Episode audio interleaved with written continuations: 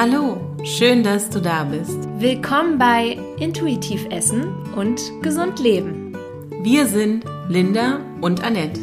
Mit diesem Podcast wollen wir dich dabei unterstützen, deinen Weg zu einer gesunden Lebens- und Ernährungsweise zu finden. Also, begib dich mit uns auf deine ganz persönliche Reise.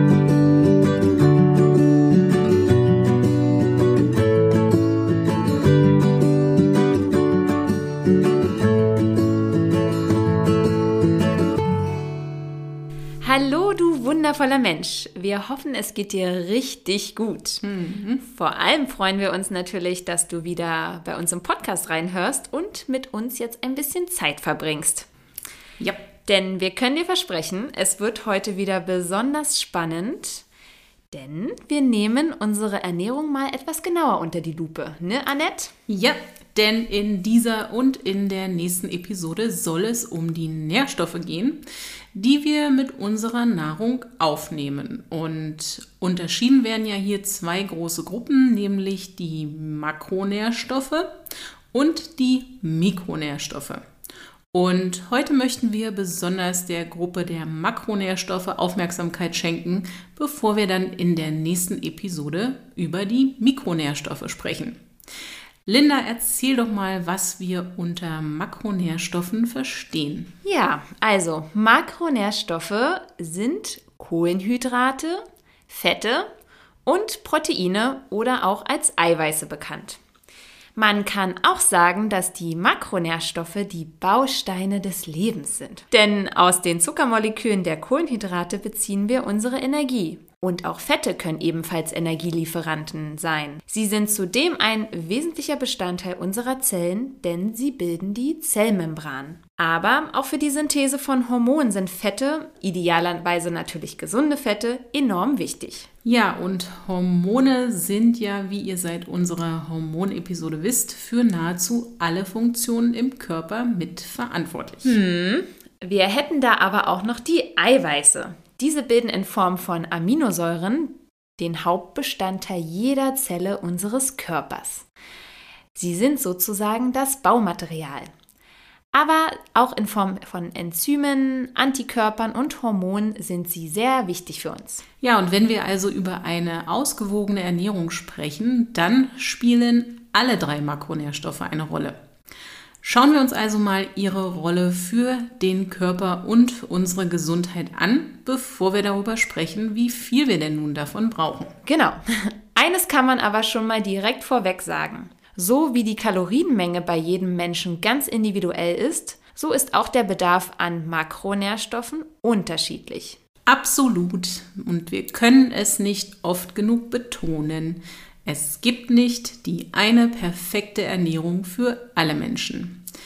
Je mehr wir jedoch auf eine gesunde und ausgewogene Ernährung achten, je achtsamer wir mit uns und unserem Körper umgehen, umso leichter fällt es uns, die richtige Balance für uns zu finden. Kommen wir also zum ersten Makronährstoff, den Kohlenhydraten. Die sind ja seit Low Carb und auch die ketogene Ernährung immer mehr Verbreitung finden, regelrecht in Verruf geraten. Oh ja, sie gelten als der neue Bösewicht, nachdem man über Jahrzehnte dem Fett die Schuld für die Zunahme von Übergewicht und Zivilisationskrankheiten gegeben hat.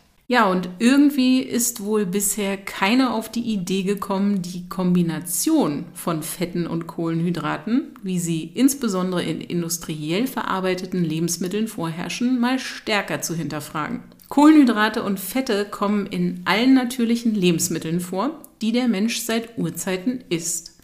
Allerdings nicht in der Kombination und Menge, wie wir sie heute zu uns nehmen.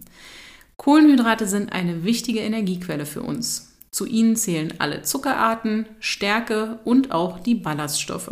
Das Spannende an dem Thema ist, wie wenig bisher darauf hingewiesen wurde, dass bei allen natürlichen Lebensmitteln keinerlei Kombination von viel Fett mit vielen Kohlenhydraten zu finden ist. Stimmt.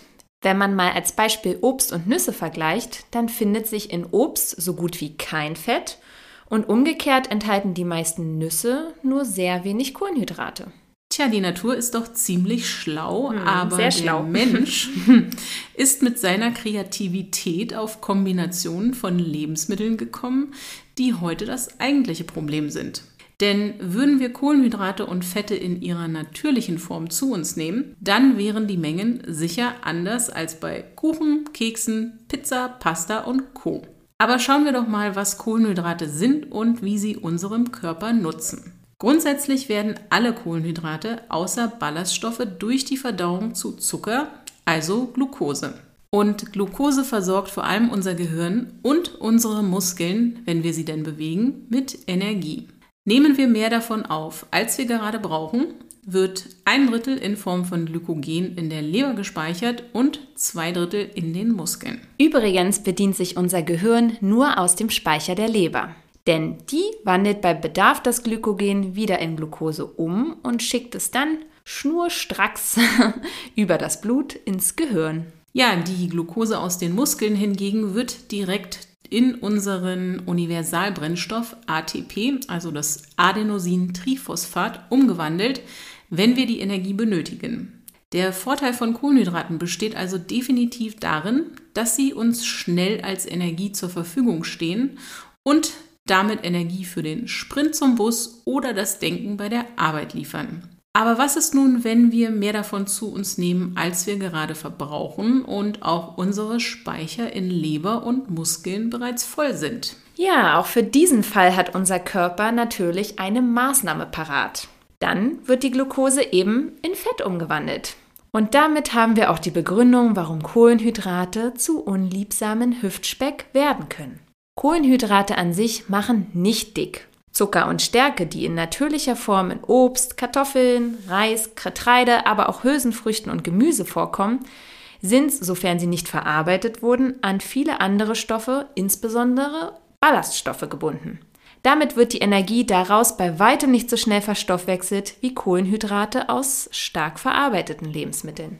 Tja, nur konsumieren wir die heute deutlich mehr als die natürlichen Lebensmittel. Und die Industrie zaubert immer mehr Produkte, die man weder als Nahrungs- noch Lebensmittel bezeichnen sollte. Ja, Genussmittel trifft es da wohl eher. Oh ja. Und bei manchen Dingen könnte man wohl auch eher das Wort Müll verwenden, wenn man sich so anschaut, was da so drin steckt oder ja eben nicht mehr drin steckt. Durchaus. Und natürlich steht Zucker da mittlerweile zu Recht am meisten in der Kritik. Der auf Endokrinologie, also Hormongesundheit und Übergewicht spezialisierte Autor und Kinderarzt Robert Lustig nennt ihn sogar das weiße Gift. Das klingt ziemlich krass, aber Unrecht hat er damit nicht. Ja, Wir werden dem Thema Zucker auf jeden Fall noch eine eigene Episode widmen und intensiver darauf eingehen, warum diese Bezeichnung, also weißes Gift, heute durchaus berechtigt ist. Genau. Aber schauen wir nochmal, warum Kohlenhydrate durchaus eine wertvolle Energiequelle sind und welche Arten wie in unserem Körper wirken. Bei den Zuckern wird vor allem in Einfach- und Mehrfachzucker unterschieden, denn sie bestehen aus vielen einzelnen Zuckermolekülen. Und die drei bekanntesten sind Glucose, auch oft Traubenzucker genannt, Fructose, also Fruchtzucker, und Galaktose, ein Bestandteil der Laktose, sprich dem Milchzucker. Generell reagiert unser Körper bei der Aufnahme von Zucker und Stärke mit der Ausschüttung von Insulin, welches die Glucose aus dem Blut in die Zellen transportiert. Je nachdem, wie groß die Menge an Zucker ist und wie schnell der Zucker aus einem Nahrungsmittel aufgenommen wird, steigt der Blutzuckerspiegel schnell oder langsam an.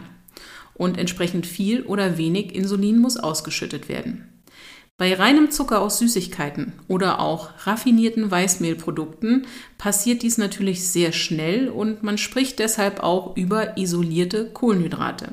Einfach- und Zweifachzucker sorgen für eine schnelle und hohe Insulinausschüttung, vor allem wenn sie in verarbeiteter Form gegessen werden. Gerade bei Obst sorgen die Faser- und Ballaststoffe und die im Vergleich zu Süßigkeiten eher geringen Mengen an Glucose dafür, dass der Körper nicht so schnell mit dem Zucker überflutet wird und Fructose, also der andere Teil des Zuckers im Obst, wird ohne Insulin verstoffwechselt. Daher galt die Fructose auch lange Zeit als geeignetes Süßungsmittel für Diabetiker.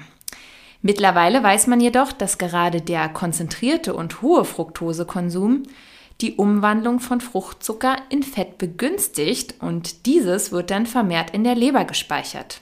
Ja, dadurch kann sich eine sogenannte nicht-alkoholische Fettleber entwickeln. Leider muss man an dieser Stelle sagen, dass Fructose immer stärker auch in unserer Lebensmittelindustrie eingesetzt wird. Und häufiger ähm, findet man die Fructose auch in Lebensmitteln, die noch nicht einmal süß schmecken. Ja, und Menschen, die unter Fructoseintoleranz leiden, wissen, wie wichtig es daher ist, genauer auf die Etiketten von verarbeiteten Lebensmitteln zu schauen. Hm. Versteckter Zucker ist ein Riesenthema, aber dazu, wie gesagt, mehr in unserer Zuckerepisode. Vielleicht hast du ja schon mal den Begriff komplexe Kohlenhydrate gehört. Also ich glaube, wir haben den schon öfter mal erwähnt, oder? Durchaus. Damit sind nämlich in erster Linie Stärke und Ballaststoffe, also Mehrfachzucker, gemeint. Sie haben in der Regel den größten Anteil in unserer Nahrung und stecken in Getreide, Kartoffeln, Reishülsenfrüchten und natürlich in Obst und Gemüse. Durch die Verdauung wird Stärke zuerst in Maltose und dann in die Glucose aufgespalten. Dadurch dauert es viel länger, bis sie über unsere Dünndarmschleimhaut ins Blut gelangen. Ballaststoffe hingegen sind sogenannte unverdauliche Kohlenhydrate. Der Körper kann sie also nicht als Energie verwerten. Und dennoch dienen sie unserem Körper irgendwie als Nahrung, denn sie füttern unsere kleinen Darmbakterien, also unser Mikrobiom. Ja, die kleinen Mitbewohner brauchen auch Futter. Richtig. Ja, und zu den löslichen Ballaststoffen gehören Pektin, Inulin aus Obst und Gemüse sowie Oligofructose oder einige Bestandteile aus Leinsamen oder Flohsamenschalen. Ja, und sogenannte unlösliche Ballaststoffe werden hingegen einfach wieder ausgeschieden. Dazu gehören vor allem die Zellulose, das sind also Faserstoffe, die man in Getreiden, Hülsenfrüchten und auch Gemüse findet und Obst. Insgesamt sorgen Ballaststoffe übrigens dafür, dass wir mehr kauen müssen. Also auch unser Magen gut gefüllt wird und wir angenehm satt werden. Darüber hinaus haben sie die Eigenschaft, Gallensäure zu binden, was dazu führt, dass die Leber wieder neue Gallensäure bilden muss und dafür benötigt sie Cholesterin. Ja, daher sagt man auch, dass eine ballaststoffreiche Ernährung dabei helfen kann, den Cholesterinspiegel zu senken. Und wer sich oft fettreich ernährt, sollte gerade dann mehr Ballaststoffe zu sich nehmen, denn sie blockieren auch Enzyme, die Fette verdauen, wodurch weniger Fett aus der Mahlzeit aufgenommen wird. Also immer das Gemüse zum fetten Fleisch dazu packen. Noch wichtiger sind jedoch die bindenden und reinigenden Eigenschaften von Ballaststoffen denn sie nehmen Toxine und andere Stoffe auf und transportieren sie aus dem Körper und halten damit den Darm gesund, da sie zum einen Ablagerungen verhindern bzw. bestehende Ablagerungen lösen können. Ballaststoffe gehören also definitiv zu einer ausgewogenen, gesunden Ernährung. Auf jeden Fall. Die meisten Menschen essen davon aber viel zu wenig. Und dann wundern sie sich, warum ihnen ballaststoffreiche Lebensmittel immer weniger bekommen. Das sind also diejenigen, die sagen, oh, sowas kann ich nicht essen, davon kriege ich Blähung.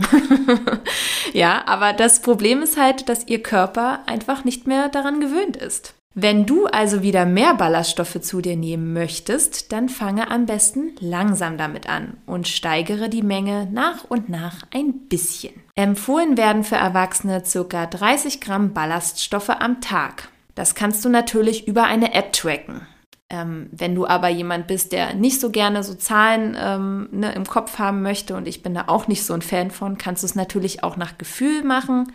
Aber du solltest auf jeden Fall darauf achten, genügend zu trinken, denn sonst kann es schnell zu Verstopfung kommen. Ja, das können wir nur immer wieder betonen. Ausreichend trinken ist super, super wichtig. Mhm. Aber kommen wir doch mal zu den Fetten. Sie sind mit rund 9 Kilokalorien pro 1 Gramm Fett im Gegensatz zu Eiweiß und Kohlenhydraten der energiereichste Nährstoff. Eiweiß und Kohlenhydrate enthalten rund 4 Kilokalorien pro Gramm.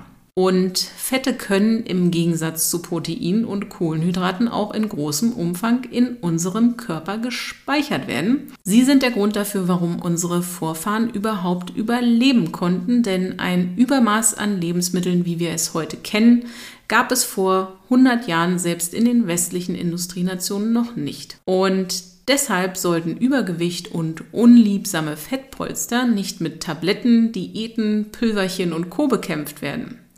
Allein, dass mehr Geld in die Forschung und Entwicklung für solche Produkte fließt als in die Aufklärung, wo das eigentliche Problem liegt, zeigt ja, worum es geht. Hm. Denn dieser Kampf hat vielmehr etwas mit unserem Umfeld zu tun und beginnt bereits beim Einkauf im Supermarkt. Ja, wer hier weiterhin zur Industrienahrung greift, erhält einfach Makronährstoffe in Kombination und Kalorienmengen, wie sie in der Natur auf keinen Fall vorkommen. Heute erinnert sich kaum jemand mehr an die Fettphobie, die über Jahrzehnte herrschte. Ich glaube, die begann doch in den 80er Jahren, oder? Ja. Kann man nicht sogar sagen, dass diese eigentlich erst den Weg für den massiven Anstieg von Zucker in vielen Produkten geebnet hat? Ich würde sagen, definitiv ja, denn Fett ist ja auch ein Geschmacksträger. Ja. Und als man in den 90er Jahren insbesondere, das ist zumindest meine Erinnerung, dem Joghurt und anderen Produkten das ganze Fett entzogen hat, musste ja irgendwie wieder mehr Geschmack rein. Und dafür hat sich dann mhm. Zucker angeboten. Wären wir einfach bei Naturjoghurt mit einem natürlichen Fettgehalt, mit frischem Obst, ein paar Nüssen und Haferflocken geblieben, hätten die zusammengepanschten Produkte der Industrie vielleicht heute etwas weniger Platz im Supermarktregal. Tja, wir können die Zeit nicht zurückdrehen und wollen wir ja auch nicht, wir lernen ja daraus. Aber ein Fakt ist, Fette sind ein absolut wichtiger Energielieferant und haben viele wichtige Aufgaben in unserem Körper. Sie werden von allen Zellen des Körpers benötigt. Denn die sogenannten Phospholipide, die insbesondere aus mehrfach ungesättigten Fettsäuren gebildet werden, sind die Bausteine unserer Zellwände.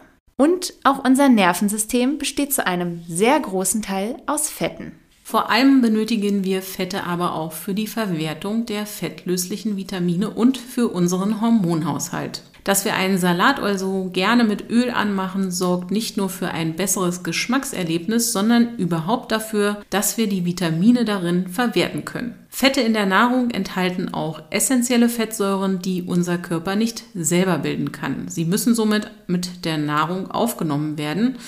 Und wir brauchen Nahrungsfette also in einem gesunden Maß, ebenso wie ein gesundes Maß an Körperfett, denn es hat auch Schutzfunktionen für unsere Organe. Selbst wenn wir uns heute eine Hungersnot, wie sie vielleicht für unsere Großeltern oder Urgroßeltern noch Realität war, nicht mehr vorstellen können, eine Garantie dafür, dass wir immer Zugriff auf ausreichend Nahrung haben werden, gibt es trotzdem nicht. Mit einer Pandemie wie Corona hat schließlich auch keiner gerechnet. Mm, allerdings. Also schau, dass du ein gesundes Maß an Fetten zu dir nimmst, aber es natürlich auch nicht übertreibst. Und mit gesund meinen wir natürliche und unverarbeitete Fette. Natürliche Fettlieferanten sind vor allem Nüsse oder deren Mousse, Kerne und deren schonend hergestellte Öle. Sie sind natürlich ebenso in tierischen Lebensmitteln wie Fleisch, Eiern und Milchprodukten enthalten. Wovon wir definitiv die Finger lassen sollten, sind alle hochverarbeiteten und denaturierten Fette. Das sind vor allem die Transfette, die vor allem durch Härtung oder extremes Erhitzen entstehen. Dazu werden wir aber auch noch mal ausführlicher in einer eigenen Episode zu sprechen kommen. Ja, und kommen wir jetzt mal zum dritten Makronährstoff, dem Protein bzw. Eiweiß. Auch Eiweiß ist ein sehr wichtiger Baustein für unseren Körper, denn ohne Eiweiß erfolgt kein Wachstum, haben wir keine Muskeln, keine Kraft und somit auch kein Leben. Hm. Proteine sind definitiv sehr wichtig für unseren Körper. Vor allem, weil wir sie nicht langfristig speichern können, müssen wir sie regelmäßig mit der Nahrung aufnehmen. Das Wort Protein ist übrigens abgeleitet von dem griechischen Wort Proton. Proton bedeutet das Erste oder das Wichtigste. Und ja, das macht, denke ich, deutlich, wie wichtig dieser Baustein für unseren Körper ist. Generell bestehen Eiweiße aus Aminosäuren. Das sind ihre kleinsten Bestandteile. Diese verbinden sich untereinander zu Ketten von mehreren tausend Aminosäuren. Das größte Protein besteht aus sage und schreibe 30.000 Aminosäuren. Die meisten in unserem Körper ähm, bestehen jedoch nur aus so circa 100 bis 300. Ja, und eigentlich spricht man auch erst ab 100 verknüpften Aminosäuren von einem Protein. Davor sind es, um genau zu sein, Peptide. Bisher sind 20 bis 23 verschiedene Aminosäuren bekannt, aus denen alle Proteine im menschlichen Körper gebildet werden. Vermutet werden jedoch durchaus noch mehr. In der Regel sprechen wir von 20 Standardaminosäuren, von denen kann der Körper 12 selber bilden, 8 sind jedoch essentiell. Das heißt, der Körper kann sie nicht selber bilden und wir müssen sie mit der Nahrung aufnehmen. Ja, dass Proteine so wichtig für uns sind, liegt natürlich an der Vielzahl von Aufgaben, die sie in unserem Körper übernehmen. Wir brauchen sie, denn sie sind Baustoff für unsere Muskeln, unser Bindegewebe und unsere Knorpel. Und auch unsere Zellen bestehen zum größten Teil aus Proteinen. Als Enzyme sind sie für chemische Reaktionen und viele Prozesse im Körper unerlässlich. Proteine sorgen aber auch für den Sauerstofftransport im Körper, für die Abwehr von Krankheitserregern und die Reparatur defekter Zellen. Und last but not least markieren sie auch Zellen, sodass die richtigen Hormone an sie andocken können und für die Zelle spezifische Substanzen in sie hineingelangen. Ja, und außerdem halten sie uns in Form von Kollagen und Kreatin auch jung und sorgen für straffe Haut, gesunde Nägel und Haare. Man kann also wirklich sagen, dass Proteine super wichtig für uns sind. Doch auch beim Eiweiß respektive den Proteinen gibt es immer wieder Diskussionen darüber, wie viel wir davon eigentlich benötigen. Und während sich im Fitnessbereich Proteinshakes großer Beliebtheit erfreuen und ein sehr hohes Maß an Eiweiß konsumiert wird, müssen sich die Veganer immer wieder anhören, dass eine rein pflanzliche Ernährung oder auch ein sehr eingeschränkter Konsum von tierischen Produkten nicht gesund sein kann, da man nicht genug Eiweiß bekommt. Oh, ich kann diese Diskussion echt nicht mehr hören, denn auch der Proteinbedarf ist halt sehr individuell. Denn auch mit pflanzlichen Produkten kann man sich genug mit Proteinen versorgen, wenn man diese ausgewogen isst und geschickt kombiniert. Und ja, ich kann da nur aus dem Nähkästchen plaudern, denn ich habe vor kurzem ähm, mal einen Bluttest machen lassen, ein großes Blutbild. Und ja, ich ernähre mich ja größtenteils pflanzlich. Und ähm, ja, da war halt ein Wert, der auch zeigt, wie die Proteinversorgung im Körper aussieht. Und der war bei mir im Optimum. Ja, genau, das ist doch super. Und ich sag's ja immer wieder, seit die Religion für viele Menschen als Kriegsschauplatz ausgedient hat, bekämpfen wir uns mit Messer und Gabel. Ja, so scheint es manchmal wirklich schrecklich. Dabei macht es einfach Sinn, da wirklich wieder mehr bei sich zu sein und auf den eigenen Körper zu hören. Natürlich brauchen wir eine gewisse Orientierung und die gibt es ja auch. Es gibt die Empfehlung der WHO, die der Deutschen Gesellschaft für Ernährung und auch spezifische Empfehlungen für Sportler und Menschen mit gesundheitlichen Problemen. Aber ne, es sind eben nur Empfehlungen, keine Gesetze, die für alle gleichermaßen gelten. Damit wird auch deutlich, dass es keine einheitliche Empfehlung geben kann, wie viele Kalorien oder Kohlenhydrate oder Fette und Proteine wir nun zu uns nehmen sollten. Aber eine einseitige Ernährung, in der einer dieser drei Lebensbausteine fehlt oder dauerhaft gemieden wird, die kann es definitiv nicht sein. Ja, denn eines sollte jedem Menschen bewusst sein, unser Körper hat durchaus die Fähigkeit, auch über längere Zeit einen Mangel auszugleichen. Doch alle drei Bausteine gehören zu einer gesunden Ernährung dazu. Ebenso wie die Mikronährstoffe, über die wir in der nächsten Episode sprechen werden. Wir leben aber irgendwie doch in einer Welt, in der es vermeintlich keinen Mangel gibt. Denn die meisten Menschen in den Industrienationen haben genug zu essen. Nur bedeutet genug zu essen leider noch lange nicht eine ausreichende Versorgung für den Körper. Viele Menschen haben trotzdem Mangelerscheinungen, weil es zwar nicht an Kalorien fehlt, aber an natürlichen Nähr- und Vitalstoffen. Ganz genau. Auch bei gleicher Kalorienbilanz, also mit der gleichen Menge an Makronährstoffen, kann am Ende des Tages jemand, der sich von Industrienahrung ernährt, gegenüber jemanden, der natürliche Lebensmittel isst, nicht erwarten, genauso gut versorgt zu sein. Hier gilt also ganz klar Qualität vor Quantität.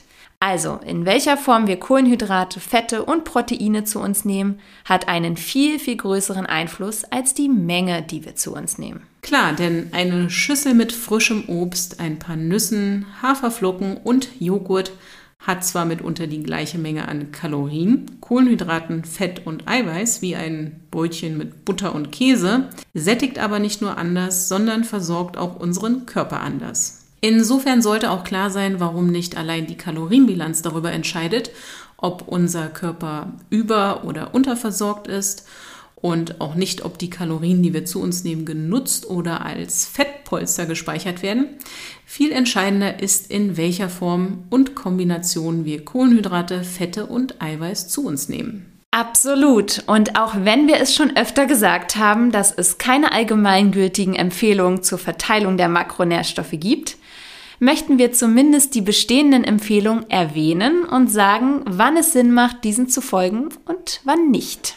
Ja, die am weitesten verbreitete Empfehlung lautet, dass ein Gramm Protein pro Kilogramm Körpergewicht für einen Erwachsenen ohne gesundheitliche Probleme und ohne größere körperliche Belastung ausreicht. Sportler, Kinder und auch ältere Menschen brauchen da in der Regel etwas mehr.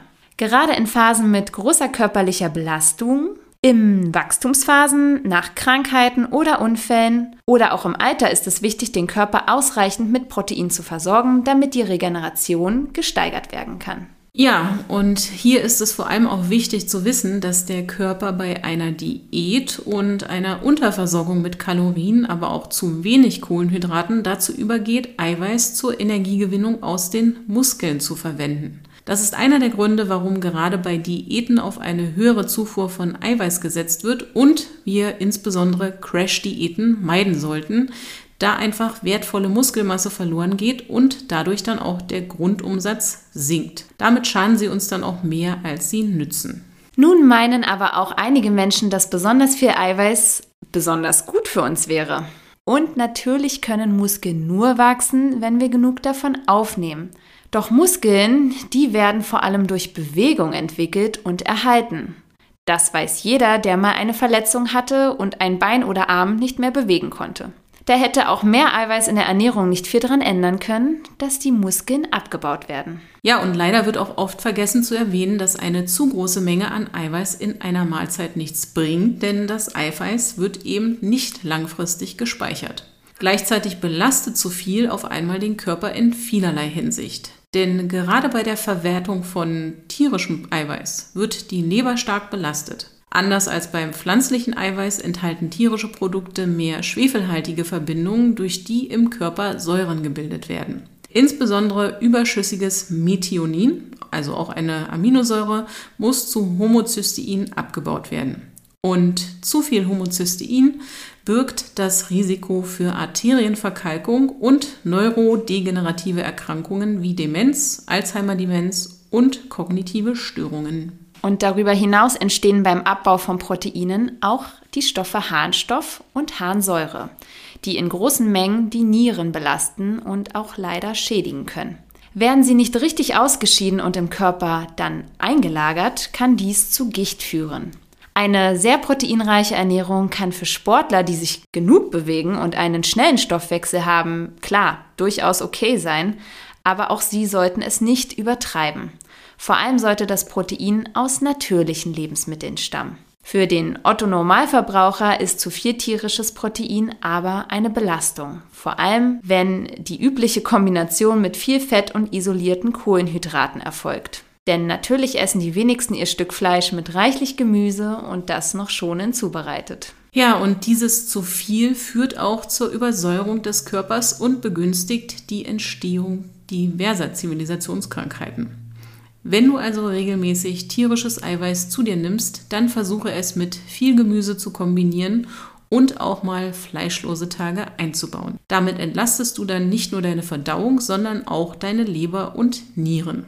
Es gibt ja auch die Bewohner der sogenannten Blue Zones, also Regionen auf der Welt, in denen die Menschen besonders alt werden und bei denen hat man nachgewiesen, dass sie alle nur wenig tierisches Eiweiß essen. Insofern sollte man durchaus der Empfehlung der Deutschen Gesellschaft für Ernährung folgen und maximal 300 bis 600 Gramm Fleisch pro Woche konsumieren. Im Schnitt liegen die Deutschen allerdings deutlich höher, denn der liegt beim Frauen, glaube ich, so bei 600 und bei Männern sogar bei über 1000 Gramm pro Woche. Und gerade verarbeitetes Fleisch wie Wurst, Würstchen, aber auch die ganzen tollen Grillerzeugnisse, die dann demnächst wieder in den Regalen liegen werden, wurden nach einer umfassenden Auswertung von über 800 Studien durch die WHO als krebserregend eingestuft. Ja, hier gilt mal wieder der achtsame und bewusste Genuss. Man muss nicht komplett auf Fleisch und andere tierische Proteinquellen verzichten. Aber sich einfach mal bewusst zu machen, dass auch hier ein zu viel mehr schadet als nützt, ist auf jeden Fall eine Maßnahme. Ja, damit sind wir jetzt auch schon auf die Empfehlung für den Konsum von Eiweiß angegangen. Annette, wie lauten die denn für Kohlenhydrate und Fett? Tja, auch da gehen die Meinungen mal wieder stark auseinander, denn gerade Trends wie Low Carb und die ketogene Ernährung erfreuen sich großer Beliebtheit. Das stimmt. Und die Kohlenhydrate werden zunehmend verteufelt, während Fette als neue Wunderwaffe gehandelt werden. Dabei laufen wir auch hier wieder Gefahr, von einem Extrem ins nächste zu springen. Einer der wesentlichen Gründe für diese Wandlung von der Fett- zur Kohlenhydratphobie ist meiner Meinung nach, wie gesagt, die Zuckerschwämme der Lebensmittelindustrie und die gestiegene Zahl an Produkten mit viel Fett und Zucker oder Kohlenhydraten in isolierter Form. Wie bereits erwähnt, gibt es in der Natur keine Nahrungsmittel, die gleichzeitig viel Fett und viele isolierte Kohlenhydrate oder sogar reinen Zucker enthalten. Doch wir verspeisen gerade diese Kombinationen immer mehr und wundern uns über die daraus entstehenden Probleme. Fakt ist, dass ein hoher Konsum von isolierten Kohlenhydraten schädlich ist. Das gleiche gilt aber auch für zu viel Fett, vor allem verarbeitete Fette. Die DGE hat ihre Empfehlungen ja bereits mehrfach angepasst. Ja, ich glaube zuletzt 2017 und da gelten Kohlenhydrate mit 50 Prozent der täglichen Energiemenge nach wie vor als Hauptenergielieferant. Damit sind jedoch komplexe Kohlenhydrate, also insbesondere Gemüse, Obst und Vollwertgetreide gemeint und nicht isolierte Kohlenhydrate in Form von Weißmehl und deren Produkten, die ja heutzutage besonders viel konsumiert werden. Die anderen 50 Prozent machen dann je nach Bedarf die Fette und Proteine aus. Wie gesagt, das sind alles nur Richtwerte und wenn bestimmte Probleme oder Erkrankungen vorliegen, dann sollte auch die Ernährung entsprechend angepasst werden.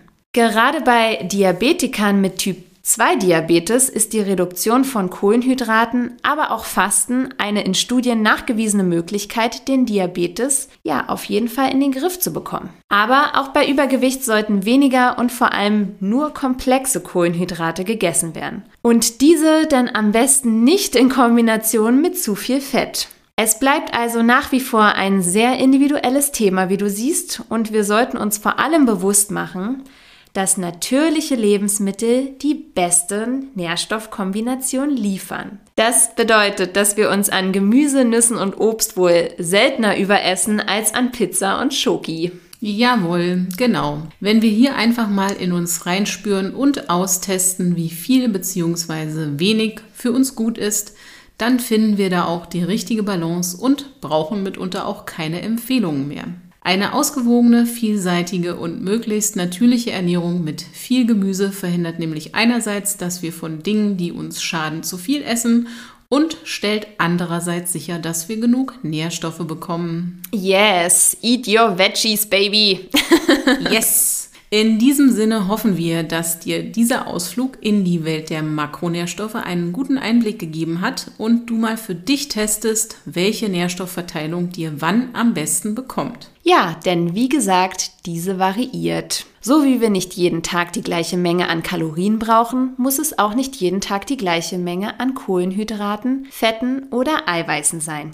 Je besser wir auf unseren Körper hören und uns am intuitiven, achtsamen Essen orientieren, umso besser werden wir auch die passenden Kombinationen dieser drei Lebensbausteine für uns finden. Entscheidend ist also, dass wir unserem Körper echte Nahrung und nicht einfach nur Essen bieten. Ja, und damit wären wir am Ende der heutigen Episode. Nächste Woche widmen wir uns dann, wie gesagt, den Mikronährstoffen, denn die sind mindestens genauso wichtig. Ich freue mich schon drauf und vergiss nicht unseren Praxistipp am Freitag, denn da werden wir nochmal darauf eingehen, welche Nahrungsmittel sich gut miteinander kombinieren lassen, um eine vollwertige Mahlzeit zu haben. Und wir werden auch darauf eingehen, welche Lebensmittel da am besten regelmäßig auf deiner Einkaufsliste stehen sollten. Also, bis zum nächsten Mal. Eine schöne Woche für dich, deine Linda und Annette.